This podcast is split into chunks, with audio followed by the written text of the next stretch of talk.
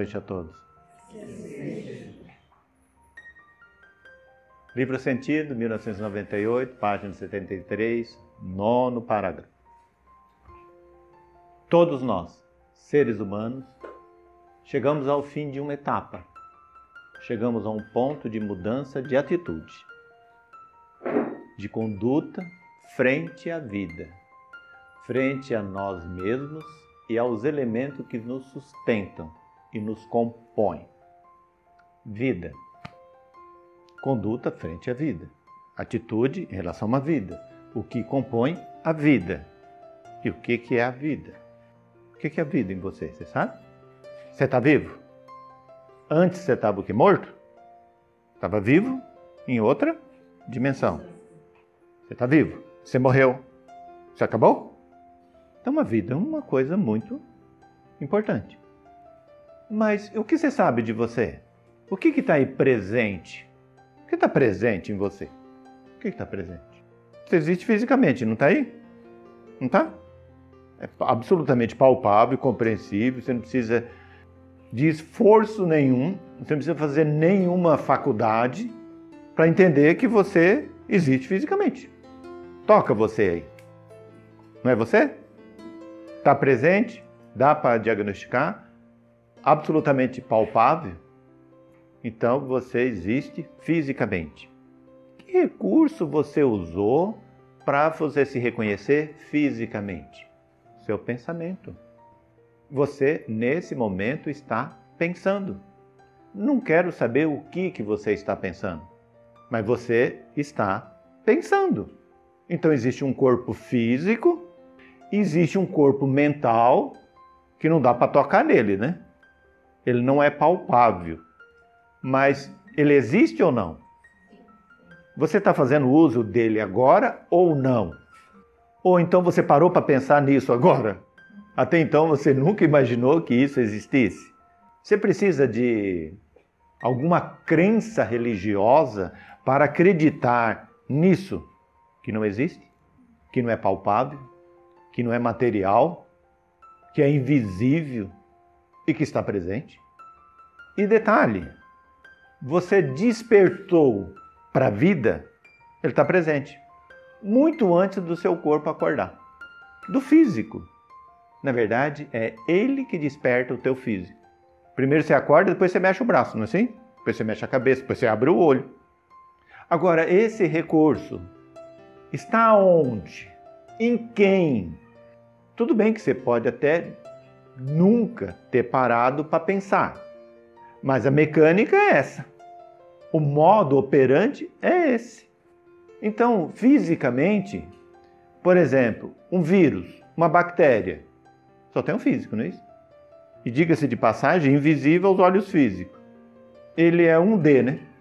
Ele só existe fisicamente.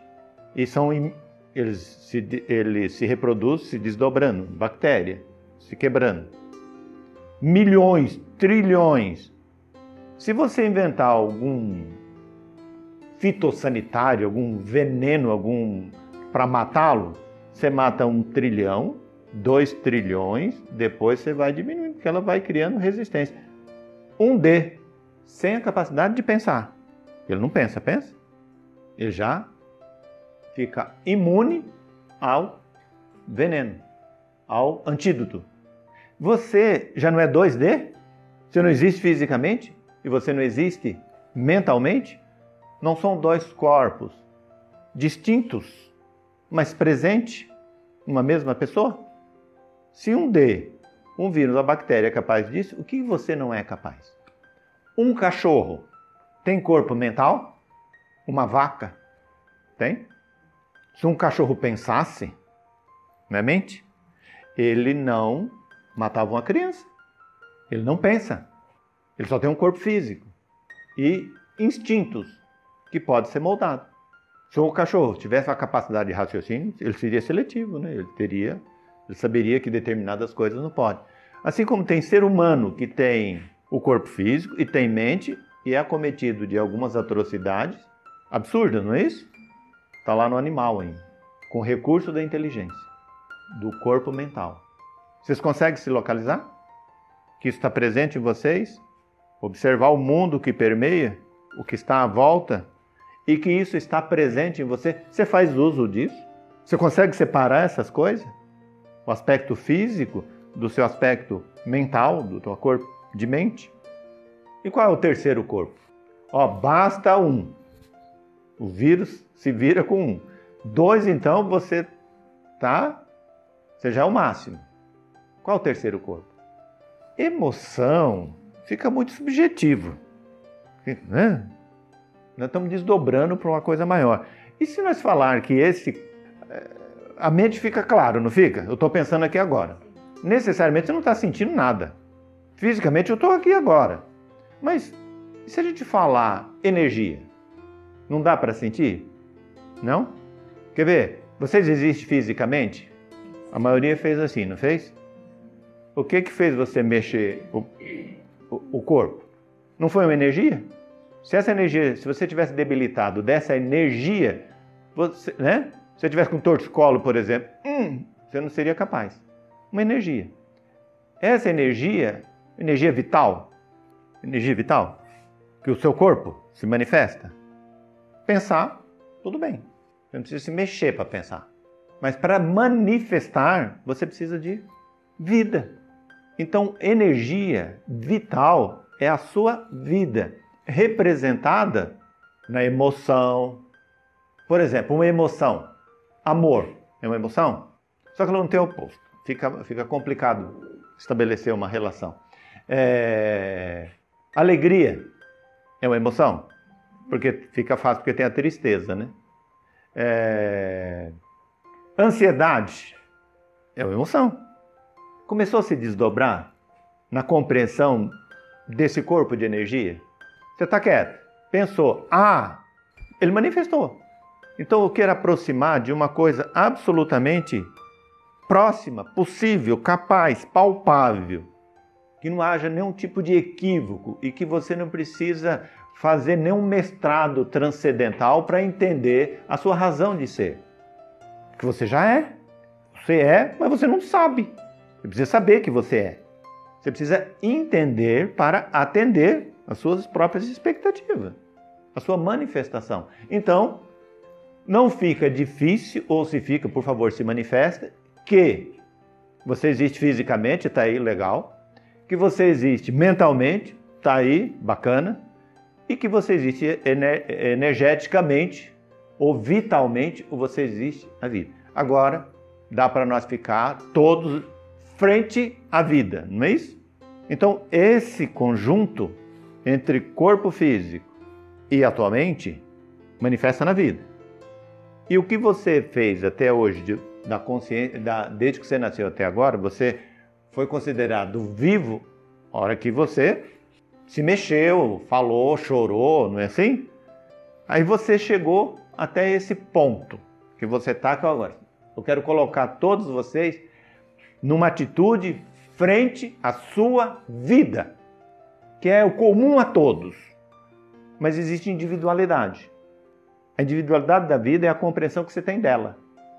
Todo mundo tem, mas todo mundo, muitas pessoas, a grande maioria ou as pessoas se dá muito bem na vida. A esmagadora maioria se dá muito mal na vida. Por quê? Observe. Hoje existe mais pessoas doentes do que saudáveis. Por que, que as pessoas adoeceram? Por que, que as pessoas estão doentes? Há 100 anos atrás, quando os navios não tinham guindaste, os barcos, as os insumos, mercadoria não eram pelos estivadores? Os estivadores pegavam dois sacos de 100 quilos de sal ou de café, não importa o que carregasse ou o que estava tá, descarregando, cimento. Depois baixou para 60 quilos, depois baixou para 50. Hoje os sacos é de 25 quilos. Em menos de 200 anos, as pessoas saíram de uma capacidade de resistir, de ter força, de ter energia, energia para carregar um saco de, de, de 100 quilos para 25. Enfraqueceu-se energeticamente. E automaticamente enfraqueceu todo o sistema. E uma formiga carrega duas vezes o peso dela. Então, a pessoa que pesa 70, 80 quilos, deveria carregar 160.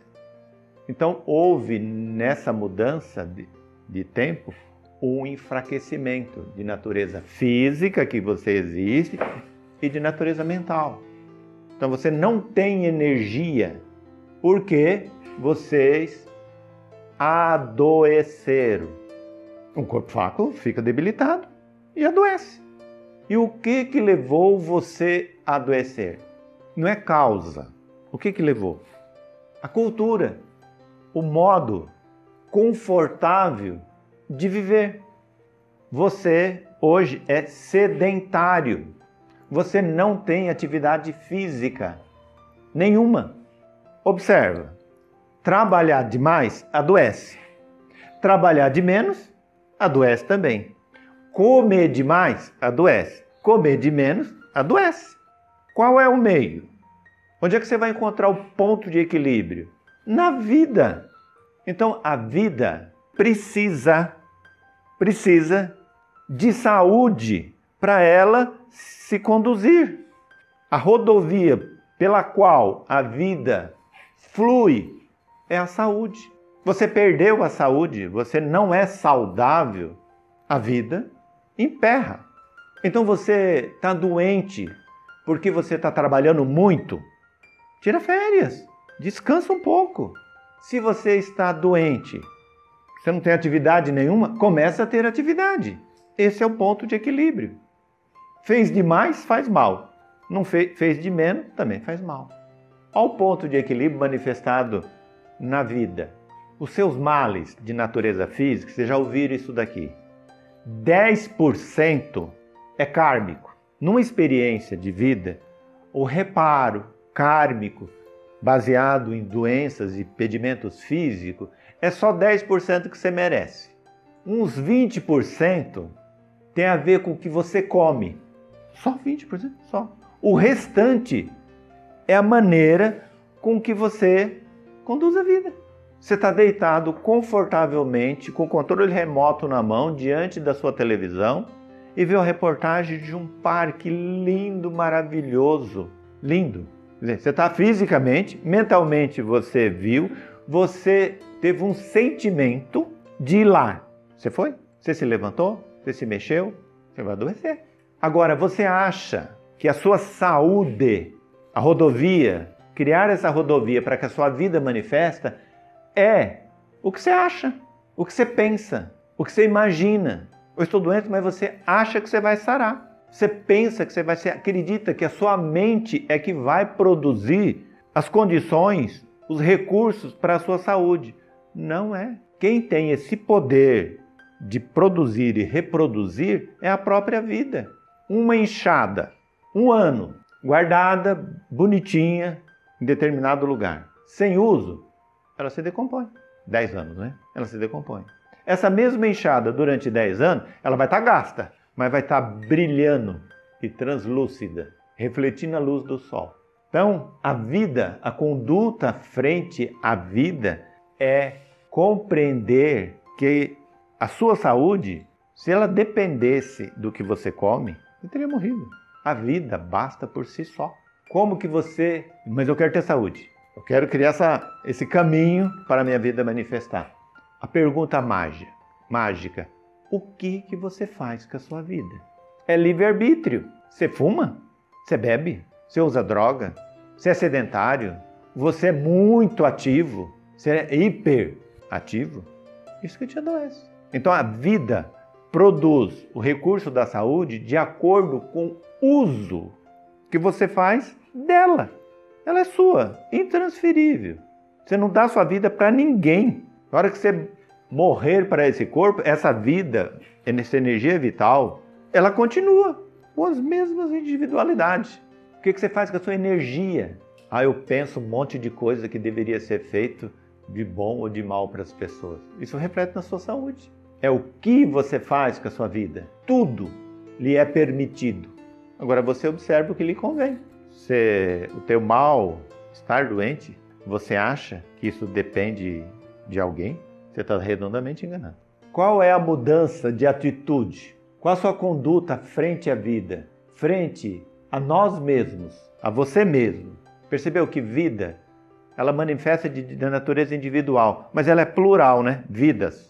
Ela é comum, ela se interage. E os elementos que sustentam e a compõem, o teu modo cultural, sedentário, confortável que você construiu, te tornou fraco e não constrói a saúde que permite que a sua vida flua. O que, que eu tenho que fazer? Você está doente? Por quê? Do que, que você está doente? O que está acontecendo? Ah, eu tenho. Eu não consigo dormir. Insônia. Certo? Joga vôlei um dia inteirinho. Você vê se não dorme. A noite é muito curta, não está dando tempo de eu descansar. Pega um dia inteirinho, não faz nada. Tira umas 5, 6 soneca. Isso é vida. Então não existe receita de como vocês devem fazer a partir de agora. O que existe é uma atitude pessoal que a vida te manifesta. Se você mora num prédio, se você mora num apartamento, naquele negócio, o teu corpo clama por terra, por andar, por estar tá no Dai Luz de domingo para mexer com as coisas. Ou se você tem um jardim na sua casa, ai, tem que mexer com terra, mexer com jardim, plantar uma flor. Ah, não. Ou então você chegou depois de um dia exaurido, quando na verdade o trabalho restaura energia, ele não cansa. Se o seu trabalho está cansando, você está trabalhando com a tua mente, não com o teu físico. Porque o que te faz mais mal é as suas formas, pensamentos. Durante o dia, aquele estágio de estar tá bem ou estar tá mal, estou bem, não estou mal, como? O corpo não, ele não tem como responder biologicamente desse jeito. O que faz isso com o teu corpo é a tua mente. Dependendo do que você pensa, te faz mais mal do que bem ou bem, em detrimento do mal. Então, esse cansaço que você carrega é glicose queimada desnecessariamente ou para coisa que não te auxilia. Então, o estar bem, eu estou muito mal. Isso tem a ver com a tua mente, com as tuas formas de pensamento. Isso é quântico. Isso é matéria quintessenciada. Vocês ouviram isso aí sexta-feira passada. Então, não estar bem tem a ver com a tua mente. Entendeu? Por que, que você tem que tomar uma atitude de mudança diante da vida? Mas não é mudar de, de, de marca de gibi ou de novela. É você com a sua vida. Mas, ai, eu esqueci tudo que eu tenho que fazer. N não, calma. Eu gostaria que vocês entendessem que você existe fisicamente. Vai lá. Vamos lá. Existe fisicamente? Você está pensando? Todo mundo bateu aí no braço? É energia. Você ainda está bem. Porque se o braço tivesse quebrado, você não estaria. Agora, você está em algum desequilíbrio, você está doente por algum motivo, 10% é causal. 15, 20% é o que você come. O restante é o mau uso que você faz da vida. Olha o presente que você ganhou. Virtude 2001, página 93, quinto, segundo dia da lua minguante. Urge ser observador de si mesmo e fazer concessões apenas até o ponto de não se ferir. A sua relação com as pessoas não acaba se você for honesto consigo mesmo. Porém, é bastante difícil acreditar nisso quando se está dentro de uma discussão. Se estabelecem culpas de como as coisas deveriam ser e se esquece de que cada um é uma individualidade. Acho que eu já expliquei, né? Ó, essa satisfação que você tem mentalmente de achar um culpado pela sua raiva, pela sua ira, pelo seu desconforto, por você ter se dado mal, isso adoece o teu corpo. Você achar um culpado. Essa satisfação que você tem, esse alívio que você tem, ah, isso é por causa disso foi por causa disso. Quando você coloca alguma pessoa ou situação culpada das suas mazelas, te conforta, te, te alivia, mas adoece teu físico. Então, a sua relação com as pessoas não acaba se você for honesto consigo mesmo. Eu não estou bem com vocês porque vocês estão bem comigo. Eu estou bem com vocês porque eu estou bem comigo. E se você estiver bem com você, independe como o outro está. O processo de busca é você estar em equilíbrio. Um termo comum. Eu estou de bem com. Se você está alegre, contente, se você está bem, independe do outro. É legal conviver, tratar, discutir, conversar com alguém que esteja seja agressivo. Aquilo te atinge se você estiver na frequência dele, porque independe. A vida te protege no seu estado de sentir, na sua energia, na sua energia vital. Quanto mais você tiver vitalizado, mais resistência você tem contra as energias de baixa frequência, sobre todos os aspectos. O cuidado, cuidar de uma pessoa idosa. Um bebê defecar na fralda é aceitável, né? Se é mãe, o cheiro daquilo tem perfume. Para a mãe é perfume, porque ele, a criança que não fez isso pode vir morrer. Então, ai, ainda bem que arrotou ou fez cocô. Não é? Esse é, é quase com critério médio. Mas uma pessoa de 90 anos é desconfortável trocar fralda, é desconfortável conviver com aquela situação, não é? Mas se você estiver de bem com você mesmo, você vai fazer aquilo com sentindo uma alegria maior ainda, porque você está sendo útil para aquela pessoa. Sentindo o cheiro desagradável, sentindo o desconforto de ter que cuidar daquela pessoa, mas você tem a consciência de que aquela sua atitude está auxiliando alguém. Não numa relação de troca, eu estou cuidando de você porque alguém vai cuidar de mim. Com a vida não há negócio, não existe negociação com a vida. Falar consciência é uma palavra muito profunda para esse entendimento ao nível que nós estamos, nesse enfraquecimento que se tem ou que se está com a vida hoje. É muito alto a compreensão, consciência. Vamos entender o que a gente sente. Dons 2000, página 13, parágrafo 18, sexto dia da lua. Mas para alcançar a consciência do espírito, estando morto, é necessário ter fé para ter acesso ao mundo dos vivos. E para alcançar e interagir com o plano espiritual, estando vivo, só se for perdoado. Então, só se tem esse acesso se tiver a capacidade de perdão, pois terá acesso não só ao que fez, mas também ao que as pessoas estão fazendo, e muitas vezes contra você. É preciso perdoar. Quando você está no plano espiritual, o recurso da melhora, você é um ser espiritual na experiência física. Ainda você está no estágio de um animal, não é? Animal, homem. Okay? Para você viver no mundo do espírito, você, já, você compreende essa energia, essa energia vital que é teu espírito, ok? Para você ficar no plano espiritual permanentemente, você tem que, já ouviram aqui mil vezes, no, você é um ser espiritual numa experiência física, não o inverso. Então essa energia, para ela evoluir no plano espiritual, com os recursos do plano espiritual, ele tem que ser, no mínimo, limpo de ofensas e ser ofendido. Hora que você alcançar a compreensão daquilo que te ofende, é um problema teu. Quando uma pessoa te ofende, é que ele mexeu, ele apresentou um efeito em você, mas ele mexeu nas causas dos seus males. Então, quando você está no plano espiritual, para vir para cá, você precisa de fé. Você lembra da explicação entre fé e acreditar? Se você não sabe o que é, se alguém te indica alguém que é muito bom e você nunca foi, Mecânico, por exemplo, foi esse exemplo dado, não é isso? Ser mecânico é muito bom, esse eletricista é muito bom, esse eletricista é muito bom, mas você está com o seu carro com problema. Aí você vai na fé, né? Porque... Aí você fala, o cara é bom. Você não precisa mais ter fé. Ele é bom. Então, a fé é acreditar naquilo que você ainda não experimentou.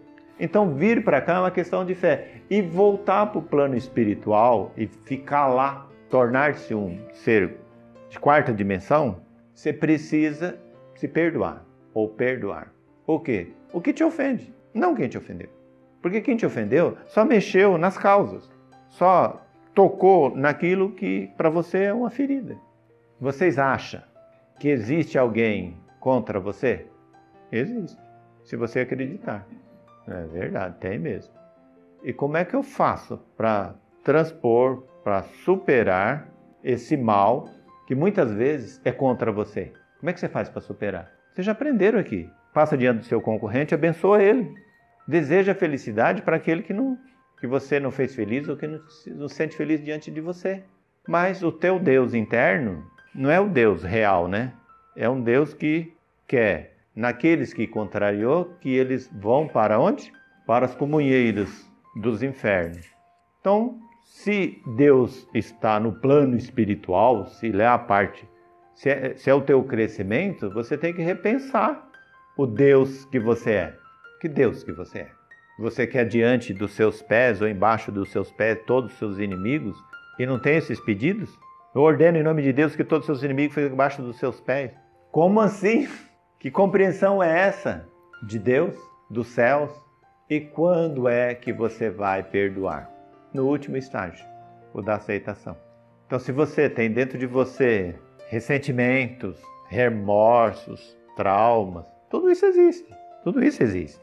Mas a transcendência, né? Para alcançar a consciência do teu espírito, viver no mundo espiritual, você precisa se perdoar ou perdoar. Agora me traduz o que, que é perdoar. Como é que perdoa? Já perdoei mil vezes, está perdoado, está perdoado, está perdoado. Já perdoei de novo. Como é que, é? o que, que é perdoar? Vocês já ouviram aqui também. Você esqueceu? Eu nem me lembro, eu nem me lembro mais que você fez aquilo para mim. Perdoar é esquecer. Você ainda lembra? Você não perdoou. A hora que você esquecer, por isso que você renasce, foi falado sexta-feira passada, as múltiplas experiências. Você renasce esquecido, porque você foi perdoado. Até que a vida lhe apresenta todos os seus desafetos na representação dos seus familiares e da sua comunidade, onde é que você está, como primo, irmão, colega, tio, esposo, namorado, amigo, amante, não importa. E você ali alcance o esquecimento. Qual? Porque você chegou com ele. Porque é um engano achar que você esqueceu. Porque as diferenças se apresentam. Em nome do que, essas diferenças se apresentam? Através do ódio? Do amor. Não é bonito o mundo espiritual? Então você não importa o que você cometeu aqui na Terra em termos de karma, a possibilidade da reencarnação dá para você o perdão, como se nada tivesse acontecido, porque eu esqueci tudo. Então, na medida que você for lembrando ou sabendo ou adquirindo consciência, e que começa lá no físico, na mente e na vida, você se torna um espírito. Aí você interage com o meio. Mas então é possível eu estar no mundo espiritual e aqui? Se você é um espírito, você veio de lá. Então não tem nada de estranho. Mas por que, eu não sou capaz? Porque você não esquece nenhuma ofensa que lhe provocaram. E aquilo que aquela, aquilo que te ofendeu, aquela, aquela ferida que foi tocada, ela é sua, não quem tocou. Talentos, 1999, página 93, sétimo, oitavo parágrafo, quarto dia da lua crescente. Para você alcançar Deus é preciso ter fé, acreditar que você é Deus e não se sustentar na vontade dele. Ele já providenciou todos os recursos. Você só precisa fazer a sua parte. Vocês acreditam já que você é Deus? Jesus não prometeu levar as pessoas para estar com Deus? Aí depois ele não diz o seguinte: o reino de Deus está em você. Você é Deus. Você acha que Deus te ama? Você acredita nisso? Que Deus te ama? Se você amar você, Ele te ama. Esse Deus não é referência de uma coisa lá em cima, muito longe de você? Ele está tá em você. Você é Ele. Então faça a sua vontade. Você está fazendo a vontade de Deus. Mas o que eu preciso para poder fazer a vontade de Deus? Como é que você conduz sua vida? Quando você faz uma promessa, você não pega uma cruz e não anda X quilômetros com ela nas costas, se bem que agora quase que é proibido, né, nas rodovias. Não é um esforço fenomenal fazer isso? E cuidar da sua vida, como viver, sair da zona de conforto e criar uma atividade prática, como por exemplo, depois de um dia de trabalho, chegar em casa e começar do zero uma janta não é chique. Não é. Tempos modernos que enfraqueceu as pessoas, fica muito mais prático você ligar o delivery. Ou então ir para um determinado lugar e ser servido. Então o seu Deus, manifestação da sua vida, está fugindo dos esforços da sua melhora, de você se sentir. É muito difícil isso, mas uma vez que você faz, é recompensador. Isso é uma atitude diante da vida. Então você precisa fazer a sua parte. Porque não adianta você celebrar saúde com vinho, com champanhe e tomar. Faça isso com água. Amor 2003, página 63, quinto parágrafo, quinto dia da lua crescente. Se você não está bem, reconheça que as, que as causas repousam sobre você e não sobre o outro. Este lhe ajuda na solução com a apresentação dos efeitos.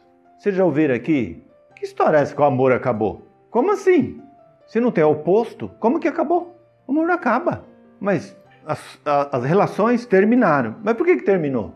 Por causa disso. Em que momento? Quem que você ama? Quem que você ama? Ama. Não, não é ama de paixão. Paixão é outra coisa. Quem que você ama?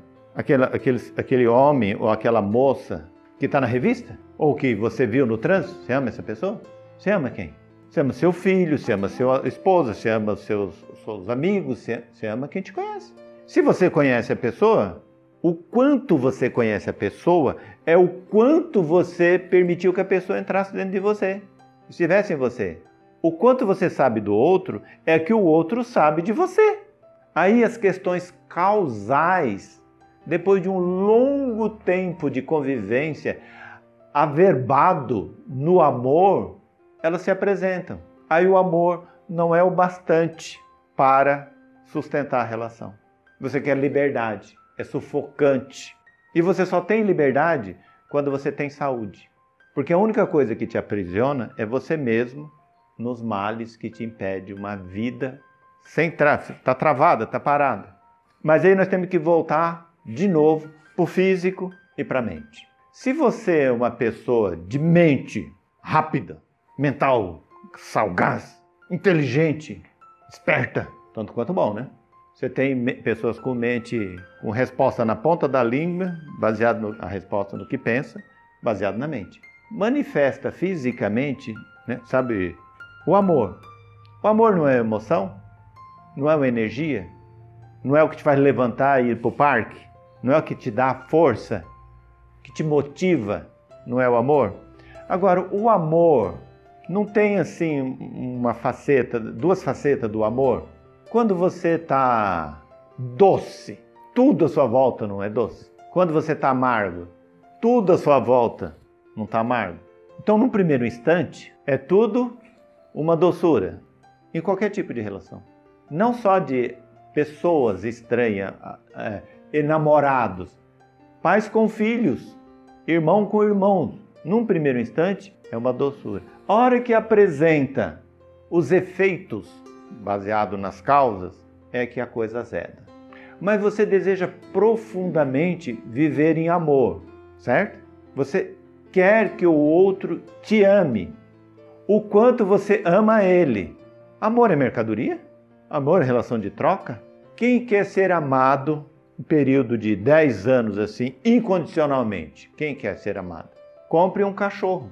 Não importa o que, te, que aconteceu com você, você perdeu o emprego, chegou em casa, o cachorro vai te receber como se nada tivesse acontecido. Os seus filhos, você pode chegar em casa, sua esposa, a coisa pode não estar bem, mas o seu cachorro vai te tratar incondicionalmente. Então você tem uma necessidade absurda de impor para os outros, cobrar do outro um amor que você acha que você tem por ele. Você quer trocar. Ou então você ama uma pessoa pelo critério de que ele é bonito. A escolha do seu amor é baseada numa beleza plástica. O amor independe. A emoção da alegria, tristeza, o oposto, mas o amor não tem oposto. Então você está alegre, você está azedo, ódio. Se você está alegre, amor. Você sente amor. Se você está doce, você alcança o amor. Se você estiver amargo, você alcança o ódio. O ódio tem o oposto. O amor não. Então o que, que você precisa alcançar? Um amor que lhe faça tornar doce, porque as coisas ficam bem. Aí independe do outro. Você ama. Não existe troca e nem condições.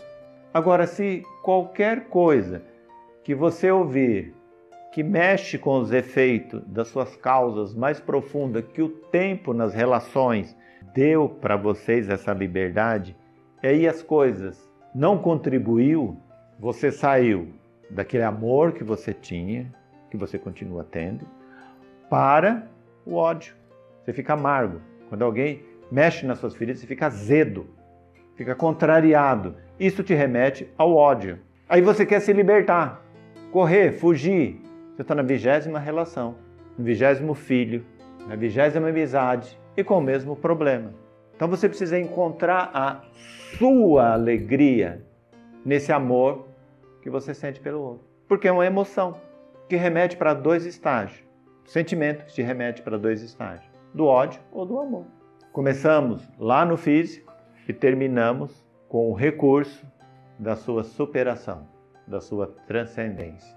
Reforça-se o quê? Que aquilo que te tornou azedo, maus, se o seu dia não está legal, ou você produziu através das suas formas pensamentos, em detrimento da vida, ou você não alcançou o amor incondicional do cachorro.